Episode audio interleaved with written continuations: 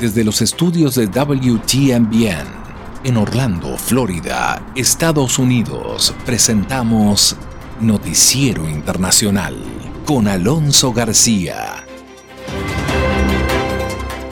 Un cordial saludo y gracias por permitirme compartir con usted estos minutos de noticias con lo más relevante acontecido en Estados Unidos, América Latina y el mundo. Ya es viernes, viernes 14 de mayo del 2021. Estos son los titulares de la presente edición. Personas vacunadas en Estados Unidos no tendrán que usar tapabocas. Y es increíble esto. Luego de la crisis que se está viviendo ya en la frontera sur del país de Estados Unidos, se ha dado a conocer que ha aumentado el tráfico marítimo de migrantes. Falta nada más que sea ahora por cielo. Continuamos con los titulares de la presente edición. Tras cero al epicentro del coronavirus, Los Ángeles, California, proyecta alcanzar la inmunidad colectiva. ¿Y América Latina cuándo? En otro ámbito de la noticia, Washington DC se prepara para reabrir completamente, mientras que ya el país nórdico se está preparando para las próximas pandemias. Y entre tanto, en Venezuela, créalo o no, Maduro acepta el diálogo. Mientras que la Organización Panamericana de la Salud habla sobre la escasez existente en la región de personal médico. Y por supuesto, tenemos las noticias del mundo de los deportes con Israel Heredia.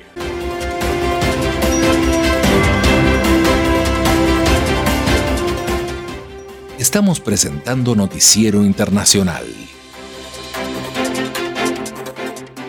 Un recorrido por los acontecimientos que son noticia en Estados Unidos, América Latina y el mundo. Este es el momento indicado para quedar bien informado. Vamos a los hechos. Gracias Juanjo Garone, vamos de inmediato con el desarrollo de las noticias. Las personas vacunadas en Estados Unidos no tendrán que usar tapabocas. El informe con Tony Khan. Los Centros para el Control y la Prevención de Enfermedades de Estados Unidos, CDC por sus siglas en inglés, informaron este jueves que las personas que están completamente vacunadas no necesitan usar tapabocas al aire libre y pueden incluso dejar de usarlos en interiores en la mayoría de los lugares. Today, CDC is updating our guidance for fully vaccinated people. La directora de los CDC, Rochelle Walensky, defendió la flexibilidad del mandato, citando una fuerte reducción en los casos, la expansión de la vacunación a personas más jóvenes y la eficacia de la vacuna contra las variantes del coronavirus. Acá seguimos la ciencia, recalcó Walensky. Estados Unidos ha inmunizado a casi un tercio de su población, con aproximadamente 154 millones de dosis administradas y 117,6 millones de personas ya completamente vacunadas. Sin embargo, el ritmo de la vacunación se ha desacelerado, con una disminución del 36% en la cantidad de personas que reciben una dosis por día, en comparación con mediados de abril. La agencia del gobierno actualizó sus directrices para las personas vacunadas, diciendo que pueden retomar las actividades que tenían antes de la pandemia. Los CDC establecieron que las personas completamente vacunadas no necesitarán distanciarse físicamente en la mayoría de los lugares. La agencia espera que las nuevas directrices motiven a más estadounidenses a vacunarse.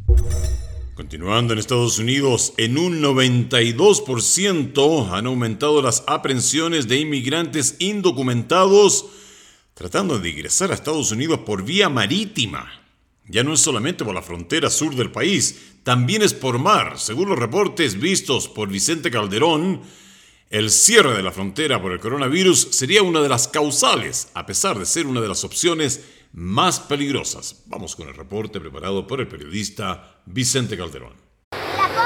De esta comunidad pesquera, 30 millas al sur de la frontera, han salido lanchas llenas de migrantes buscando el sueño americano. Es uno de los viajes clandestinos más peligrosos. Pero hay gente desesperada que lo está haciendo. Hace mucho que las autoridades norteamericanas combaten el tráfico de personas por el Pacífico. En los últimos dos años vimos un incremento dramático. Jeff Stephenson, de la patrulla fronteriza de San Diego, asegura que del 2019 al 2020 las aprehensiones en el mar aumentaron en un 92%. Más infraestructura y vigilancia en tierra, además de la contingencia sanitaria por la pandemia, parecen ser un factor en el repunte marítimo. Del lado mexicano, rara vez los detectan. La Marina Armada ayudó a esta panga porque se descompuso. Se auxilió a 16 personas que quedaron a la deriva. Las detenciones de la patrulla fronteriza en las costas de California siguen siendo un porcentaje muy reducido de todos los arrestos que realizan en la zona terrestre. Se debe en parte a que la ruta del Pacífico está convertida en una de las opciones más caras para ingresar ilegalmente a Estados Unidos. Documentos presentados en la corte muestran que los 32 migrantes que naufragaron pagarían entre 15 mil y 18 mil 500 dólares cada uno. Un sector de la población del lado norteamericano que está dispuesto a pagar por su amigo, su pariente, esas cantidades. Investigadores de ambos países afirman que el crimen organizado controla este contrabando. ¿Y qué le parece a usted lo siguiente? Durante el último año, el coronavirus azotó a Los Ángeles, en California, de tal manera que esta ciudad se convirtió en el epicentro de la pandemia. Sin embargo, la región ha superado la crisis y continúa su camino hacia una reapertura completa, reapertura total. Y según lo que dicen los funcionarios de salud, se estaría consiguiendo la inmunidad colectiva. Y aquí cabe preguntarse, ¿no? Entonces, ¿qué pasa con Latinoamérica? ¿Qué sucede, por ejemplo, con Chile, que pese a tener un alto número de vacunados y haber ido todo viento en popa, hoy está en un caos absoluto. ¿Qué pasa con Argentina? ¿Cuántos meses encerrada su población y hoy el número de contagios se dispara? Y lo mismo en Brasil, y lo mismo, etcétera, etcétera, etcétera. Vamos con el reporte que hizo Verónica Villafañe, que tal vez, tal vez desde Los Ángeles nos da respuesta a estas interrogantes mayor movimiento comercial y más gente en la calle, señales de una reapertura paulatina en el condado de Los Ángeles gracias a la baja de infecciones, hospitalizaciones y muertes por COVID-19. Funcionarios atribuyen el progreso a los protocolos de prevención y el avance en vacunación. Considerando que estuvimos en lo peor de la pandemia hace cuatro meses, es increíble llegar a este punto. Hilda Solís, la presidenta de la Junta de Supervisores del Condado de Los Ángeles, señala que se debe a un esfuerzo colaborativo. Todos los negocios, residentes, departamentos de salud y muchos más nos unimos para proteger el salud de todo. Y también porque ahora estamos dispuestos a vacunarnos. Problemas de suministro empañaron el comienzo del proceso de vacunación, pero ahora no se necesita marcar turno para ser inoculado. Las personas pueden ir a cualquier centro, farmacia o clínica habilitada para recibir la vacuna contra el COVID-19, incluyendo a partir del jueves niños entre 12 y 15 años. Nuestra esperanza es que podamos seguir vacunando al menos 400.000 personas por semana. La doctora Bárbara Ferrer, directora de Salud Pública del Condado de Los Ángeles, dice que el enfoque es facilitar aún más el proceso de vacunación y promover clínicas móviles. Funcionarios de salud pública del Condado de Los Ángeles proyectan que si se sigue el actual ritmo de vacunación, se podrá alcanzar la inmunidad comunitaria o colectiva para mediados o finales de julio. Y lo que son las cosas y la diferencia con algunos países desarrollados, ¿no? Ya la Casa Blanca, en Estados Unidos, anunció una multimillonaria inversión en la capacitación y contratación de expertos médicos para hacer frente a esta y futuras pandemias. Los fondos anunciados por la administración Biden provienen del plan de rescate económico aprobado por el Congreso este año. El informe con Jorge Agobián. Mientras la Casa Blanca continúa la batalla contra el COVID-19, se prepara para responder a próximas emergencias sanitarias. Este jueves se anunció la inversión de 7.400 millones de dólares para aumentar la capacidad de respuesta a la actual y futuras pandemias. Los fondos respaldarán el desarrollo de la próxima generación de líderes de salud pública mediante la creación de un cuerpo estadounidense de salud pública y la expansión del Servicio de Inteligencia Epidemiológica de los Centros de Control y Prevención de Enfermedades, CDC, el reconocido programa que equipa a los trabajadores para identificar y contener brotes de salud pública. En una audiencia ante el Senado, la directora de los CDC resaltó el trabajo que tiene por delante la institución, a la que se le otorgaron 3 mil millones de dólares de estos fondos para fines preventivos. A medida que superamos esta pandemia, debemos trabajar juntos durante los meses y años venideros para construir sobre las inversiones, asociaciones e innovaciones que hemos creado durante esta crisis. Esto incluye lograr inversiones sostenibles en infraestructura de salud pública para estar mejor preparados para lo que venga después. La Casa Blanca destinará otros 3 mil millones de dólares para contratar personal médico y enfermeras de escuela. Ellos ofrecerán experiencia médica para ayudar a los padres y adolescentes a medida que se emplean las opciones de vacunación para los más jóvenes, uno de los nuevos objetivos de la administración. También enviaremos vacunas a pediatras y médicos de familia para que los padres y los niños puedan hablar con sus médicos, en quienes confían sobre la vacunación y podrán hacerlo en ese consultorio. Esa es la realidad y la gran diferencia entre Estados Unidos de América y América Latina. Mientras que en Estados Unidos ya se está hablando de contratar y capacitar a expertos para futuras pandemias, aún en América Latina nuestros gobiernos están tratando de negociar y a ver cuánto dinero le pueden sacar a las vacunas.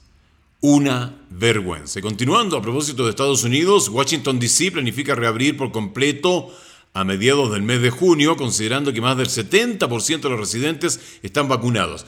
Es más, en este momento en Nueva York incluso están vacunando en el metro a las personas. Si la persona no se va a vacunar, la vacuna va a ellos. ¿Y qué es lo que hacemos en, en América Latina? Para usted, mi amiga, usted, mi amigo que nos escucha en el Cono Sur, para usted, mi amiga, mi amigo que nos escucha en España, que nos escucha en Montenegro, que nos escucha en otros países a nivel global, en esta distribución que se hace de Noticiero Internacional gracias a contenidos online? ¿Qué es lo que está pasando? ¿Por qué esa gran diferencia? Vamos con un informe de Héctor Contreras.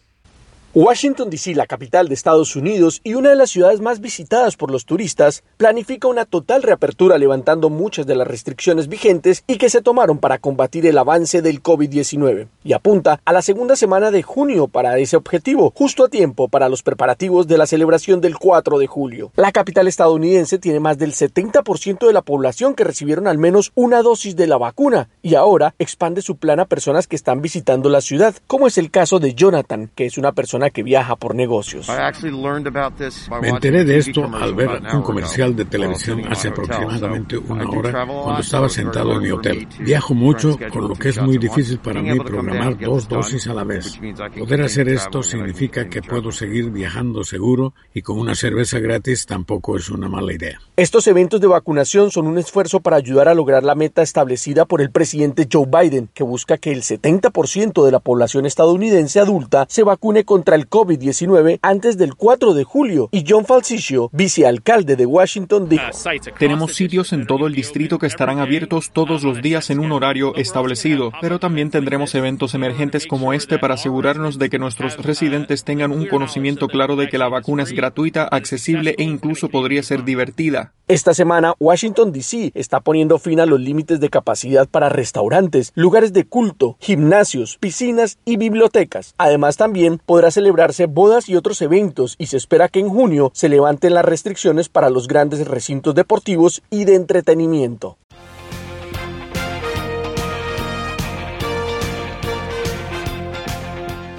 Pasamos ahora al mundo de los deportes con Israel Heredia, desde Orlando, Florida. Hola, ¿qué tal amigos del Noticiero Internacional? Sean ustedes bienvenidos a la información deportiva. Comenzamos con Liga de España. Mucha atención que el Real Madrid sigue vivo y peleando el título de la Liga Española. En la tarde de este jueves logró una victoria cuatro goles a uno frente al Granada que había sorprendido la semana anterior ganándole al Barcelona. Pero en esta oportunidad el Real Madrid logró sacar ventaja y ahora se coloca solamente a dos puntos del Atlético de Madrid, lo que quiere decir que el famoso derby madrileño podría estar disputando el título de la Liga Española versión 2020-2021. Jugados ya los 36 compromisos, a falta de dos para que termine el campeonato, Atlético de Madrid se coloca al frente con 80 puntos, el Real Madrid tiene 78, mientras que Barcelona se queda ahora con 76, Sevilla tiene 74 y el quinto lugar es para la Real Sociedad que se queda al final con 56 puntos. Eso sí, recordándoles nuevamente que aún restan dos partidos para que termine la Liga Española de Fútbol. A propósito, estos dos juegos se van a disputar en horario unificado.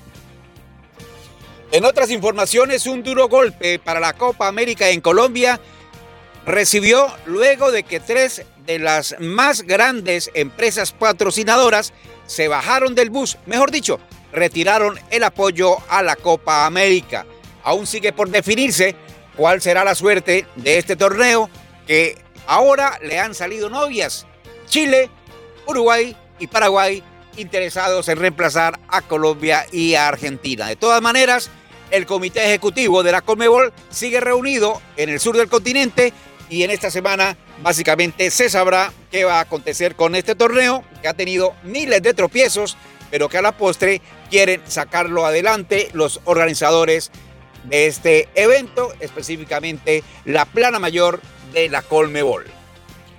Bueno, y la novela del Kun Agüero y el Barcelona de España sigue aún cuando esta tarde se dio a conocer que prácticamente estaba todo arreglado para que el argentino se vistiera de azulgrana y que fuera definitivamente el compañero de Leo Messi.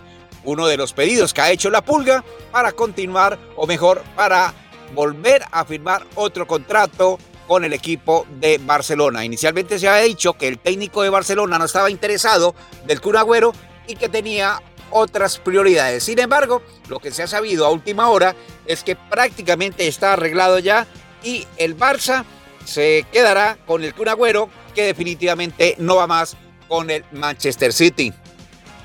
Desde Italia también llegan noticias, pues ante la posible salida de Pirlo de la dirección técnica de la Juventus de Turín, suenan varios nombres para su reemplazo. Oído al tambor, Zinedine Zidane es uno de los fuertes candidatos para sentarse en el banquillo de la vecchia señora.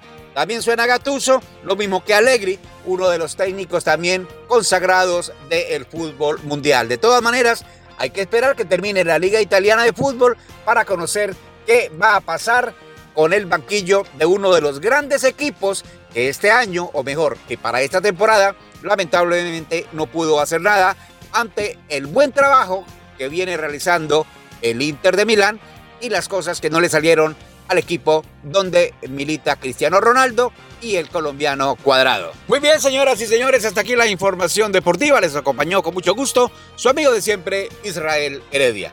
Que tengan un excelente fin de semana. Llegamos así al término de este recorrido que hemos realizado por el mundo de las noticias en forma muy resumida en estos minutos acá en su radioemisora favorita. Eso es todo por esta semana, nos volvemos a juntar el próximo lunes.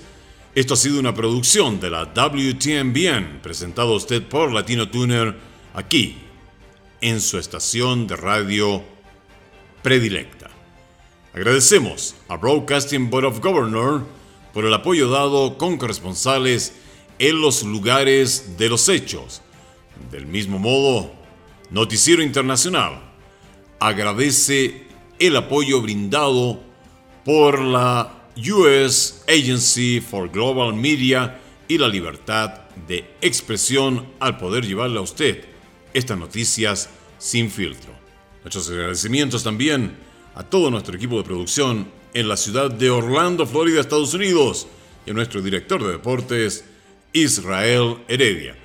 Usted y nosotros nos volvemos a juntar el próximo lunes, acá en este punto del dial. Tenga un maravilloso día viernes y un extraordinario y fantástico fin de semana.